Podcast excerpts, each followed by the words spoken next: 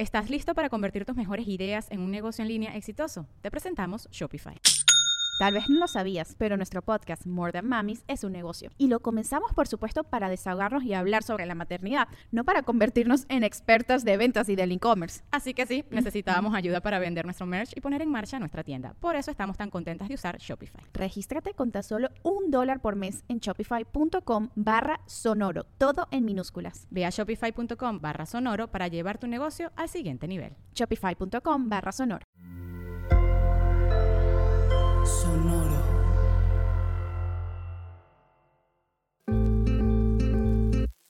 Yo soy Paola Aguilar Y yo soy César Galicia, y esto es Coger Rico y Amar Bonito el espacio donde repensamos las formas en que amamos, cogemos y nos relacionamos.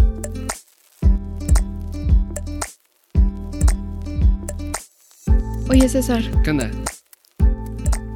¿tú crees que el poliamor es en realidad canibalismo? Por- Porque, O sea, supongo que hay partes del poliamor que se asemejan mucho al canibalismo y supongo que... a ver, explícalo. Ah, pues, pues... Te agarré en curva. Eh, Me agarraste un poco en curva, pero pues no sé, o sea, como cuando le dices a alguien de que te voy a comer entero, ¿sabes? Como no sé, Metafóricamente metafóricamente. O no, no sé, alguien podría tener un king caníbal y, Y también ser poliamoroso. y también ser poliamoroso, ¿sabes? Y sería una cosa que ojalá nunca nadie llegue y nos diga que yo soy esto, porque no quiero explicar eso, ¿sabes? No, no. No quiero tener que explicar eso no, en la radio. Sí, no tengo ganas de hacer ese episodio, pero, pero podría suceder. ¿Pero por qué lo dices? Pues porque hay algo que se dice mucho relacionado al poliamor y que es que se consumen cuerpos. ¿Qué piensas de eso? Uy, pues este, es todo un temita. Todo un tema. Pues a ver, Está, está en un tema que lo vamos a hablar hoy. es el tema que el episodio de hoy es eh, si el poliamor se trata en realidad de consumo de cuerpos. Consumo de Tan, cuerpos. tan, tan. Es- este episodio, fíjate, tenemos un muy mal timing porque podría ser el episodio de Halloween. Podría, pero podemos pensar en algo mejor para Halloween. Podremos pensar en algo mejor para Halloween. Más Lo que- lo- Halloween. lo- la idea que tenemos para Halloween es disfrazar a Luffy, nuestro perrito, de Luffy, el de One Piece. Le queremos poner un su sombrerito de sombrerito. paja y una playerita rojita. Sí. Y va a ser bien precioso. y todos ustedes lo van a amar. Va a ser increíble. Pero bueno, fuera de eso. Perdón, es que ahorita estoy como papá feliz y orgulloso después de unos días en que estaba teniendo ataque de pánico de... Ah, que... que, que Mucha responsabilidad. mucha responsabilidad. No sirvo para esto. Ah, ahorita estoy bien. Ay, amo a mi perro. Sí, sí es un trip, ¿eh? De hecho, episodio de esto. Episodio de esto. Y este sí va a ser. Este sí. O sea, fíjate que la única razón por la cual no lo he propuesto como tal es porque pues tenemos dos semanas con el güey al momento de grabar esto. Entonces siento que estamos muy verdes todavía para tener algo que decir sobre adoptar un perrito. Pero vaya que hay cosas que decir. Como pasarle tu estilo de apego a tu perro. No, sí. No, no, no. Uy, no. Yo Uy, uy, uy. Sí, uy, uy, uy. Pero bueno, regresando al tema. El Sí. tema de hoy es consumo de cuerpos. Y algo con lo que quería iniciar era un poco hablar sobre qué, qué significa esta cosa de consumo de cuerpos, ¿no? O- y sobre todo, qué pasa con esta noción de el cuerpo como objeto de consumo, ¿no? Obviamente hay muchísima teoría alrededor de esto, obviamente no la voy a poder como tomar entera, ¿no? O sea, pero la idea general detrás de la, de la expresión, para quien no la conozca, no la haya escuchado, es como esta noción de eh, el sistema em, capitalista, una cosa que hace o, que, sabe hacer muy bien, ¿no? Para no atribuirle ninguna intención eh, desde el sistema capitalista, una cosa que sucede mucho es que todo se convierte en un objeto de consumo, ¿no? Cualquier experiencia humana, cualquier emoción, cualquier, o sea, todas las cosas se pueden convertir en un objeto de consumo y por lo tanto el cuerpo también, ¿no? Y el cuerpo se vuelve un material de consumo a través de muchísimas eh, circunstancias, ¿no? Eh, Una de ellas puede ser el trabajo sexual, ¿no? En donde es un poco más complejo que esto porque algunas personas dirían que no es necesariamente el cuerpo lo que se está consumiendo, sino es un servicio a través del cuerpo, pero ese es uno, ¿no? Puede ser el entretenimiento, por ejemplo, en los deportes, ¿no? El cuerpo del deportista se convierte en un objeto de consumo para una audiencia que está viendo su eh, cuerpo desarrollarse de alguna manera, realizar alguna actividad para su consumo, etcétera, ¿no? Puede ser también a través de eh, formas como más perversas o más malignas o más criminales, como puede ser la trata, ¿no? En donde se toma, se, se o la esclavitud, ¿no? Donde se reducen los cuerpos humanos, como, ¿no? Como desde una visión más necropolítica, ¿no? Se reduce el cuerpo humano a un objeto eh, de, de consumo de servicio, etcétera, y de desecho, ¿no? Ok, probablemente esto sea un corte raro, probablemente hay un corte raro acá en la edición, y si quedó un corte raro, es porque Luffy se puso a gritarle de la nada a alguien que pasó enfrente a nuestro depa, entonces interrumpí un poco la idea y probablemente suene muy de golpe. Una disculpa eh, por eso. Culpen al, al- al perrito bonito. Pero bueno, todo esto que estaba diciendo es solo para decir, hay distintas betas teóricas desde las cuales se piense, se, podemos hablar de esta cosa del cuerpo como objeto de consumo, que me parece interesante nombrar. Ujú. Eh, cuando hablamos de poliamor, ¿no? Y cuando hablamos sobre toda esta cosa de, oh, en el poliamor consumen cuerpos, me parece importante mencionar que no se está hablando de nada de eso, ¿no? Se está hablando de un secret third thing que es como bastante más como mm, problemático, raro o extraño, ¿no? Entonces, no sé si tú quieres hablar de esta parte. Pues a mí lo que me llama la atención es que cuando veo estos comentarios, usualmente son... ¿Cuáles comentarios? ¿Puedes nombrar? Sí. Pues sí, o sea, los comentarios que yo he visto que hablan de esto van como en un tono. O sea, una es. Lo que yo veo es gente que no practica el poliamor o que no lo tiene como cerca. Ajá, usualmente. O sea, es esta crítica, crítica que voy a decir, porque sí hay personas poliamorosas que hablan del consumo de cuerpos, pero desde otro lado, ¿no? Pero lo que yo he visto y he leído y escuchado es gente que, que dice como. Em, lo que pasa es que disfrazan el poliamor de algo revolucionario y no sé qué, pero en realidad es puro consumo de cuerpos, ¿no? Lo hacen por coger o así. Este, o sea, como en realidad no están amando a la gente, solo están haciéndole como el juego al capitalismo, ¿no?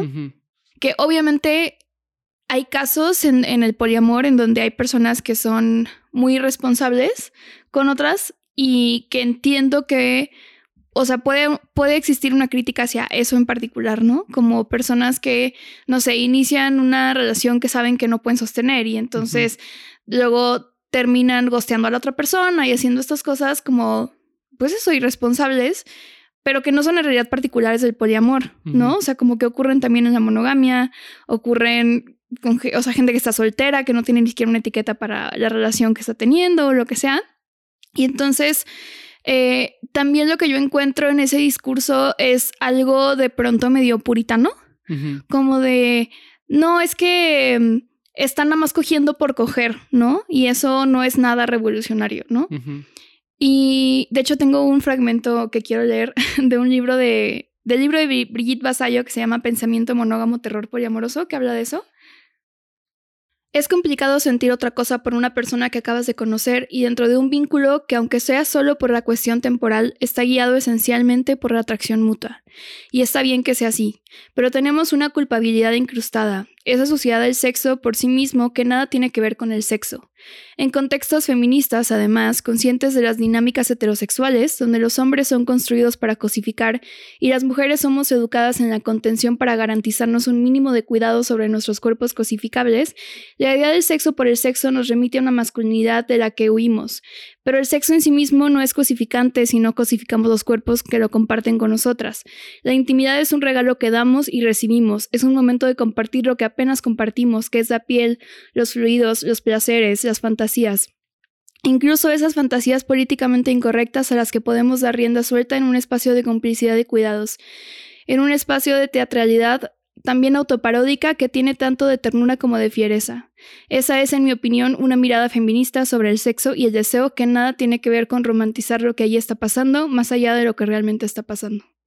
Uy, ¿tú qué piensas? Uy, pues me gusta cómo habla del valor de intimar de otra forma que no sea la de construir un vínculo monógamo o de construir un vínculo que tenga que ser de pareja o que tenga que eh, ser a largo, a largo plazo, ¿no? Que creo que es a veces la crítica que se esconde detrás de esto del consumo de cuerpos, ¿no? Como de es que son relaciones efímeras y es que son relaciones que no duran eh, 10 años o que no son para siempre o que no, y que dejan a la gente afectada emocionalmente y como que digo, bueno, es que, o sea, y eso lo vi en Twitter, me acuerdo, no me acuerdo quién lo puso, pero alguien hablaba como de dejarse afectar. Y tal cual de los afectos y de dejarse afectar por relacionarse y vulnerarse y, e intimar con otra persona de la forma que sea. Y como no es que en el poliamor sean como fracasos el hecho de que tengamos relaciones más cortas o tengamos relaciones más casuales, entre comillas, o lo que sea. Eh, si así se decide, ¿no? Por, las, por ambas partes o las partes que estén involucradas.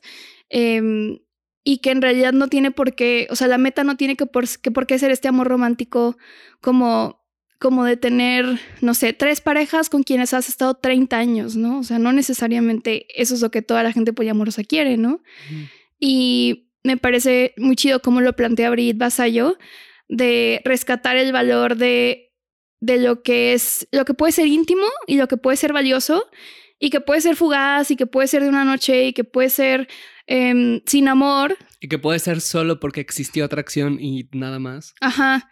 Y que eso no es un el consumo de un cuerpo, ¿no? O sea, no, no estás consumiendo algo, no estás desgastando el cuerpo, ¿no? Eso también lo vi en, vi que lo puso un, un mutual de Twitter que se llama Imanol.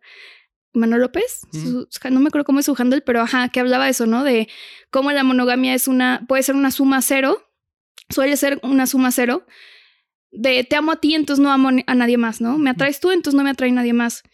Y en el poliamor más bien es, o sea, no, no es algo que es, o sea, no, el cuerpo no se puede consumir en ese sentido de entre más personas se compartan contigo, te compartas con más personas, tu cuerpo va a disminuir, se va a desgastar, ni nada de eso, ¿no? Es como un poco lo contrario. Sí, es que creo que cuando pensamos en esta cosa de el poliamor como consumo de cuerpos, hay que pensar justo en ¿de qué poliamor estás hablando? ¿no? ¿Y a qué te refieres con consumo de cuerpos? Porque en lo primero, como en lo referente al qué poliamor estamos hablando, creo que la mayoría de las veces se está hablando de una versión que viene desde el pánico moral de lo que es el poliamor. ¿No? Como en esta creación que muchas veces tienen en su mente de, claro, es que bajo la justificación del poliamor, lo que están haciendo es en realidad lo que acabas de decir, ¿no? Voy con uno y voy con otro y voy con otro y el tiempo que me duren y nada más lo que me sirvan y cuando me dejes de ser útil, entonces te voy a dejar y te voy a votar y te voy a regar, ¿no? Como Andy, ¿no? Con Boss Like Gear o no sé con qué juguete de que ya no quiero jugar contigo nunca más, ¿sabes? Ah, pues con... ¿Cómo se llama el principal? De... Woody, fue como Woody, que le dijo eso no me acuerdo, ¿no? Pero este, pero ajá, ¿no? O sea, como que así vamos a tratar a la gente y en efecto se está tratando a los cuerpos como un objeto de consumo. Como algo desechable. Como algo desechable, ¿no? Porque los objetos de consumo en el capitalismo tienen justo la característica de que son desechables, de que, y que tienen una vida corta hasta el momento en el que llegue el siguiente deseo, el siguiente objeto a desear, ¿no? Pero creo que esa es una versión muy em, idealizada en un sentido peyorativo, ¿sabes? O sea, como una, una versión muy eh, negativa y muy fantasiosa de lo que es el poliamor. Ah, ya. Porque justo no responde a lo que es la experiencia de las personas poliamorosas en el sentido en el que, claro, sí existe eso. Sí existe la persona que agarra el poliamor para justificar relacionarse con la gente desde la falta de responsabilidad, como, como bien lo dijiste. Por supuesto que, que existe. Yo conozco personas así, tú conoces personas así, muchos de quienes nos están escuchando probablemente conocen personas así. Eso existe. Pero no es una mayoría, ¿no? Porque, no es exclusivo. Exacto, ¿no? Y no es exclusivo porque no es una mayoría en el sentido en el que el, el poliamor solo es un modelo, solo es una una serie de reglas, de acuerdos, de, ideas que te permiten después ejecutar en el mundo. Y esa ejecución va cargada de intención. Entonces, la razón, la intención que yo tengo de relacionarme desde el poliamor no es necesariamente la misma que tú vas a tener. ¿no? En el sentido en el que yo puedo querer relacionarme porque lo que mi idea es quiero tener una trieja, quiero tener múltiples parejas y quiero tener un montón de compromiso con estas personas. Y lo que me interesa es eso. ¿Y ahí de qué consumo de cuerpo estás hablando? ¿No? Si la razón por la que quieres el poliamor es justamente porque quieres más compromiso, más intimidad, más cercanía. Una red afectiva. Una red afectiva. Van a haber personas que desde el poliamor lo que les interese es más bien eh, que tengan relaciones. Por ejemplo, yo en este momento mi relación contigo es desde que iniciamos monógama en lo afectivo, ¿no? No, no, no necesariamente el acuerdo, el acuerdo no lo es, pero yo no me he relacionado afectiva, amorosa, románticamente con otras personas, como formando una pareja o algo así. No tengo intención de hacerlo, ¿no? Pero soy poliamoroso porque A, la posibilidad me gusta que esté ahí, por si algún día la quiero, y B, porque em, me gusta mucho la como el poliamor como un planteamiento que me permite pensar la, la, vida cotidiana, el día a día, los acuerdos de cierta manera, ¿no? Ahí cuál consumo de cuerpos hay, ¿no?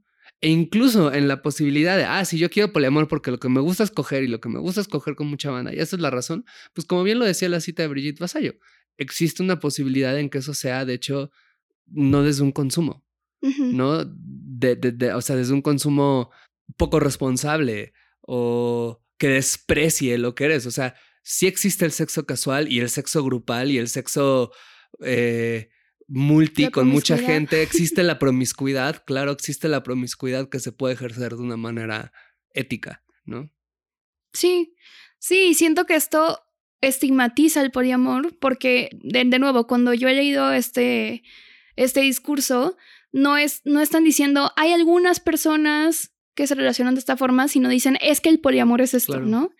Em, y también lo que se me hace muy tramposo es no ver cómo la monogamia también reproduce, se puede reproducir estas, eh, no sé, malas prácticas o esta falta de responsabilidad o lo que sea, ¿no? O sea, por ejemplo, la gente que tiene un patrón de eh, monogamia serial, ¿no? En donde ando con alguien tres meses, pero luego me gustó más alguien más y luego ando un año con esta persona, pero la engaño con alguien o lo engaño con alguien y así me voy, ¿no? Y, eso también, em, o en soltería o lo que sea, y es algo que de lo que no hablan en ese, en ese mismo discurso, ¿no? De decir como lo criticable es esta acción, este comportamiento, no el modelo en sí. Claro. Em, o incluso diciendo como es más probable que pase en el poliamor, ¿no? Claro. Y por eso se me hace muy valioso cuando, o sea, creo que sí es importante hablar de esto, de esto, obviamente, porque si nos queremos relacionar de una forma distinta a la norma, pues también obviamente hay que cuestionar estas cosas, ¿no? No, no solo se trata de, ay, pues ya cojo con mucha gente y listo, ¿no? Por ejemplo, algo que se me hace muy chido que también habla Brigitte Basayo, ella cuenta en el libro eh, de una, o sea, cuenta una anécdota en donde ella conoce a una morra en un viaje, creo, y como que conectan muy chido y todo, las dos son poliamorosas y todo muy bien. Pero entonces esta otra morra le dice como, oye, me gustas muchísimo, me encantó conocerte y todo, pero la verdad es que ahorita no tengo espacio en mi vida para tener un vínculo más y si, si te digo que lo hagamos, no lo voy a hacer de forma responsable, entonces prefiero que se quede aquí en algo bonito que compartimos y ya, o sea, si nos vemos a ver chido, podemos seguir platicando lo que sea, pero pues no, no va a ser esto, eso también lo quiero leer ahorita, pero hablaba como de una, ejercer una libertad responsable, ¿no? Y eso se me hace que sería más valioso hablar de eso en lugar de hablar de, desde el estigma, hablar de, esto, ¿no? De cómo el poliamor propone esto y entonces si una persona, em, no sé, te está mintiendo, te está ocultando, pues eso no debería entrar dentro del poliamor, ¿no? Claro. Digo, obviamente sucede, pero, o sea, no existe una utopía poliamorosa. Claro pero, pero pues más bien cuestionarlo desde ahí. Y a ver, luego a leer, está cortito también. Yo de qué club de lectura. Renunciar a consumir, consumar un deseo en contexto poliamoroso es una afrenta directa hacia la libertad neoliberal. Es pedirle a la gente en un buffet libre que coma solo lo que necesita, lo que puede físicamente asumir y lo que es sostenible para el entorno. Pues no lo llames libre entonces. Efectivamente, por eso yo jamás he hablado de amor libre. Me interesa mucho la libertad como forma de responsabilidad propia. La libertad a la manera de pensamiento griego clásico del pensamiento libertario. Una libertad que trata de no ser tampoco esclava de ti misma, de tus deseos del individualismo, del consumismo. La libertad neoliberal es la que nos dice que los mercados, como los amores, no tienen que regularse porque ya se regulan a sí mismos. Y ya ves dónde estamos, ya veis. nos parece que cualquier norma amorosa es una imposición inaceptable. Justo con esto que lees, eh, regreso al punto de cómo, con esa cuestión del consumo de cuerpos y el capitalismo y todo esto, creo que la frase, esta, esta generalización que mencionas, ¿no? Que no se habla, que no se habla de que algunas personas, sino todas las personas, el poliamor, tiene como una especie de trampa ideológica también, como de pensar que eh, las cosas son de una manera nada más y es la manera en la que yo creo que es, ¿no? De entrada. Y además es la manera como que está dictada por su génesis, ¿no? ¿A qué voy con esto? O sea, la... Porque, o sea, sabemos que la monogamia es un invento europeo y ta, ta, ta, etcétera, ¿no? Pero la monogamia puede caer en el consumo de cuerpos, como el ejemplo que mencionabas, como puede también ser una cosa completamente distinta, ¿no?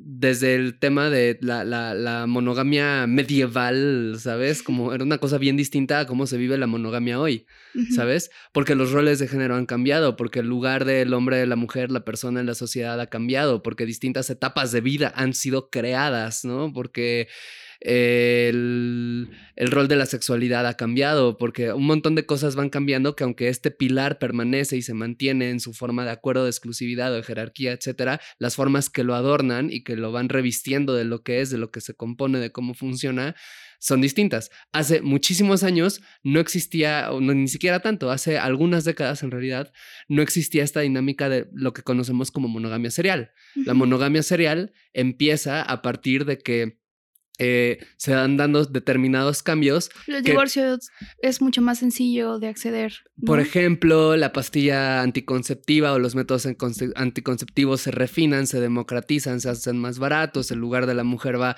cambiando en la sociedad, lo cual le permite más opciones, incluyendo la opción de no necesariamente tener que tener pareja para poder tener una vida digna. Todas estas cosas, ¿no? Que tienen muchas ventajas, una gran desventaja es que las copta el capitalismo y entonces permite esta dinámica, ¿no? Uh -huh justo.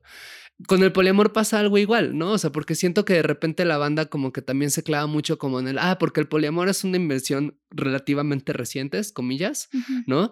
Y como que sobre todo la versión que más conocen es la versión aburguesada del poliamor o la versión gringa o la versión europea, porque pues claro, como que es difícil acceder a otras versiones de repente, esa es la que tenemos, no significa que es la única que existe, pero como esta cuestión de, ah, como nació desde acá, entonces no puede ser otra cosa. Y eso es un poco falso, ¿no? Porque si tú crees que nada de lo que nace en el capitalismo puede ser, de hecho, contrario, responder, cuestionar, poner en juego al propio capitalismo, entonces tú estás creándote una barrera mental en la que no existe nada como nada que revolucionario. pueda. Y quítale la, ni siquiera lo revolucionario, ¿no? O sea que sí, pues, pero no te vayas tan lejos, nada más algo que intente una apuesta distinta, uh -huh. ¿no? Y creo que justamente, incluso desde estos contextos, hay variaciones de la no monogamia que igual y no se hacen llamar poliamor, o igual y sí, o igual y se llaman anarquía relacional o agamia o qué sé yo, pero hay variaciones de la no monogamia que justo en su génesis lo que están intentando responder es precisamente al consumo de cuerpos que se dio en un primer momento en, o se manifestó en un primer momento en la monogamia, uh -huh. ¿no? Y que dicen, hay que hacer las cosas distintas. Y si no se está viendo eso, y si no se están viendo testimonios como el de tan bonito que leíste Brigitte Vasallo, ¿no? Entonces, la verdad a veces siento que no hay una conversación posible. ¿Sabes? Que no es como una cosa de, ah, claro, porque claro, sí, el poliamor puede tener un montón de problemas, hablemos de ellos, dialoguémoslo, pero hagámoslo con conocimiento de causa, hablemoslo como con argumentos interesantes, no solamente y con... escuchar personas que lo vivan. Eh, con, exacto, ¿no, sé. ¿no? Comparemos testimonios de la gente que lo vive y veamos qué hay detrás de sus experiencias y desengranemos a ver de qué trata esto, por supuesto, ¿no? Y en una de esas sí es una estupidez y ni modo, ¿no? Pues ya, no fue, no, no, no cumplió ninguna de sus promesas como suele pasar con muchas cosas. Eso también puede ser posible, ¿no? Uh -huh. Pero hablemos desde ese lugar y no desde el lugar de es que esto no me gusta porque desde un lugar o moralino o de teoría abstracta de lo más abstracto no cumple las expectativas que yo tengo de lo que debería de ser eh, revolucionario o realmente transformador anarco, o, o anarco, sí. lo que sea, ¿no? Uh -huh. Sí, y esto, por ejemplo, no sé, también invalida ciertas experiencias como, no sé, la gente que es poliamorosa y es asexual, ¿no? Uh -huh. Que es como ni siquiera está consumiendo sexualmente muchos cuerpos y no sé qué, y eso también es poliamor, ¿no? Claro. O gente que es poliamorosa, pero en realidad, o es no monógama, pero tiene más bien una, eh, no tiene una exclusividad afectiva, pero sí sexual, ¿no? Uh -huh. Con su pareja, o, ¿no? Como que hay en realidad muchas formas de, de no monogamia, y además siento como que todo se centra en una, como de vamos a lanzar la bala esta, ¿no? A veces es el poliamor, a veces es las relaciones abiertas, Ujú. ¿sí? Pero en realidad hay, es un mundo enorme, ¿no? Y creo que también hay otra cosa que sucede luego desde las no monogamias, en donde gente, por ejemplo, gente poliamorosa dice como, no, es que la gente swinger, por ejemplo, está consumiendo cuerpos. Y la gente poliamorosa es la gente que en realidad busca amar, ¿no? Sigue siendo un moralismo. Exacto, o sea, siento que es como llegar al mismo punto conservador de decir la forma en la que yo me relaciono es mejor que la que, que la Sí. tuya, ¿no? Sí, Dan, Dan Savage tiene esta frase que ya he mencionado que dice algo así como em, pervertido o degenerado o perverso, ¿sabes? Como pero degenerado siempre es la persona que se está divirtiendo más que tú, ¿no? Sí. Como desde este lado de, claro, es que esta persona lo hace de una manera distinta a la mía y entonces, porque yo, yo, yo un poco pensaba eso también, un poco, no desde, ay, están consumiendo cuerpos los swingers, pero sí tenía cierta tendencia, hoy reconozco bien moralina, a mirar un poco hacia abajo, digamos, porque no tenían la flexibilidad o no le apostaban a la libertad como la banda Absoluta, poliamorosa. según. Exacto, ¿no? Y de repente conoció a gente swinger que es como llevan muchísimos años en una pareja, no que eso sea necesariamente señal de nada, pero de donde llevan parejas chidas, donde tienen amistades súper chidas, donde se la pasan súper bien en sus encuentros, donde tienen 15 años sin hablar de sus acuerdos porque encontraron perfectamente algo bien que les funciona y que están contentos y que la pasan bien, donde disfrutan genuinamente el placer de sus parejas y el placer propio, donde gestionan súper bien los celos, porque, o sea, que tienen una vida como bien cómoda y bien rica y bien disfrutable. Claro, y son cosas que no nos, o sea, que no sabríamos si no nos hubiéramos permitido observar con curiosidad. O sea, por ejemplo, si habláramos de la promiscuidad como una forma de tejer comunidades, de formar vínculos que no necesariamente sean de pareja, no necesariamente sean románticos, se nos abre un mundo nuevo, ¿sabes? Y porque también hay otra cosa muy curiosa en donde cuando escucho estos comentarios y estos juicios, es como si estuvieran hablando por las otras personas, ¿no? Como es que les estás haciendo daño porque no quieres una relación en serio, ¿no? Es que les estás haciendo daño porque solo quieres coger con ellos, con ellas o con ellas o lo que sea. Es como de, güey, ¿le has preguntado a esta gente si le A mí molesta? nadie nunca me ha hecho daño por querer cogerme, ¿sabes? Sí, Al contrario, o sea, si alguien me dice, oye, te quiero coger, igual y le digo gracias, yo no quiero de vuelta, pero sería de que, mm, Que hay gracias, muchas buen gracias, gusto. ajá, ¿sabes? Sí, sí, sí, siempre es, bueno, o sea, no puedo hablar por todos, pero al menos en mi caso. Y a ver, desear a nadie, o sea, desear a alguien, nada más desear, no le hace daño a nadie. ¿No? O sea, también esto de Sí, que no. es que, ajá, lo que estás diciendo es que solo estás ahí porque quieres coger. Es como, hay formas en las que eso está bien padre. Ajá.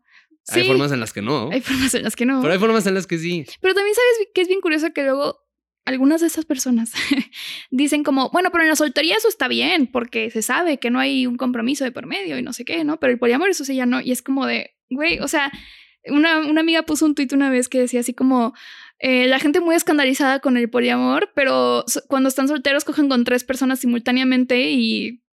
Y duermen con las tres y despiertan con Ajá, una o sea, y duermen con como- la otra y despiertan al día siguiente y, o sea, Y eso no les parece poliamor, Ajá. ¿no? O sea, que sí es algo muy cercano al poliamor, aunque no lo nombren de esa forma, o aunque no tengan el acuerdo de contarse y contarse entre sí, pues es una forma también de no monogamia, ¿no? Ujú. Y se me hace muy curioso cómo vemos la soltería como este espacio de excepción, en donde ahí sí, ¿no? Porque yo no soy una persona moralina, yo no estoy diciendo que no cojan y yo no estoy diciendo que no sean promiscuos, pero el poliamor, eso sí, ya es un invento extrañísimo que no tiene nada que ver con eso y es como de, güey, o sea, en realidad es muy similar, solo que acá lo estás hablando directamente, en teoría, eh, o sea, se supone que lo estás hablando en el poliamor, no sé. Sí, estoy de acuerdo. De acuerdo. de acuerdo. Pues sí, o sea, yo cerraría este episodio justo con la noción de que no creo que vale la pena clavarse demasiado con este tipo de discusiones, la verdad. o sea, en A pesar de que le dedicamos un episodio. pues le dedicamos un episodio porque es la cosa que tú y yo hacemos, ¿sabes? O sea, Ajá. pero, pero sí creo que estas generalizaciones tan grandes en general no valen la pena hacerle demasiado caso, ¿no? O sea, quizás vale la pena para decir, mm, ok, generalización, ¿cómo aplica? ¿Cómo se sostiene esto cuando la visto de matices?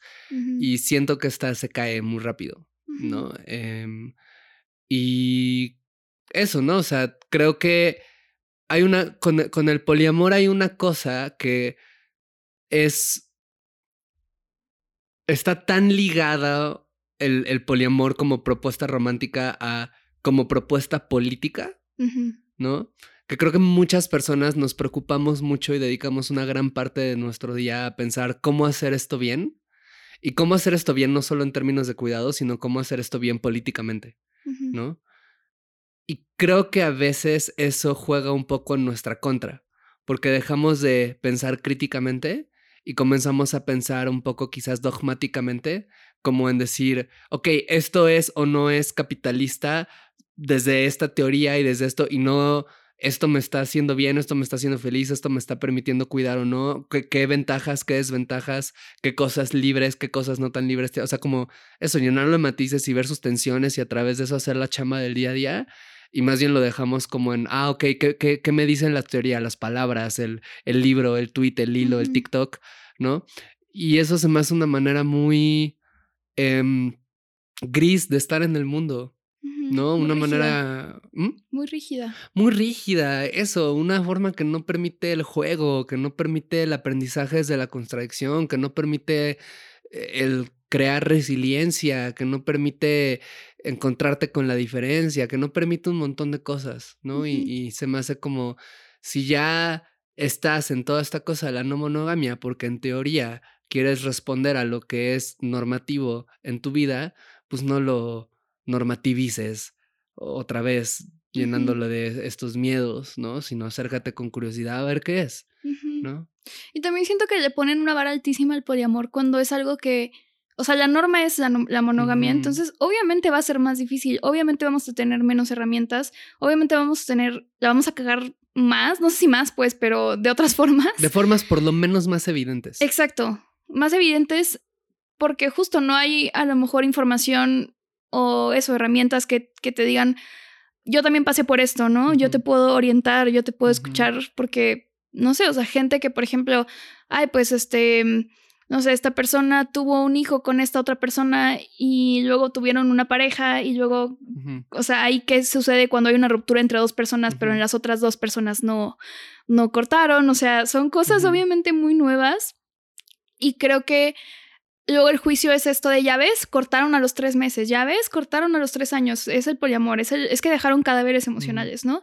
Y entiendo la preocupación y creo que sí tenemos que tener cuidado con esas cosas, en, o sea, en el sentido, o sea, como lo dice Brigitte Basayo, ¿no? De cuidar qué podemos sostener y qué no y tratar de ser más responsables, pero también es un riesgo de estar fuera de la norma, ¿no? Que vamos a tener exploraciones que, que van a ser menos comunes y que a lo mejor van a representar un riesgo aparentemente mayor.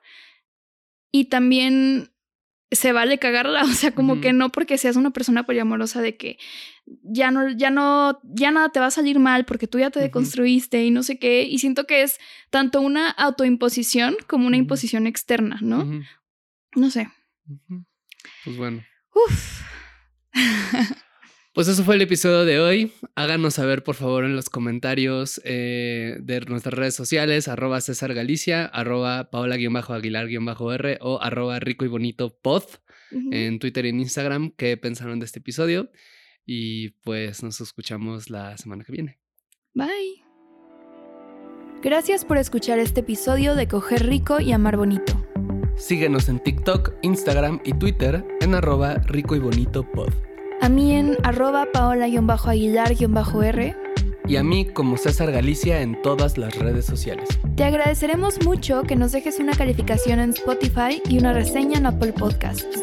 Eso nos ayuda a llegar a más personas y seguir produciendo este podcast.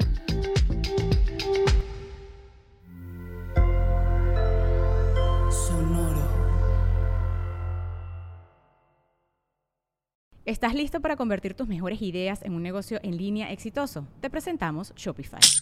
Tal vez no lo sabías, pero nuestro podcast More Than Mamis es un negocio y lo empezamos por supuesto para desahogarnos y hablar sobre la maternidad, no para convertirnos en expertas de ventas y del e-commerce. Así que sí, necesitábamos ayuda para vender nuestro merch y poner en marcha nuestra tienda. ¿Y cómo suena con Shopify?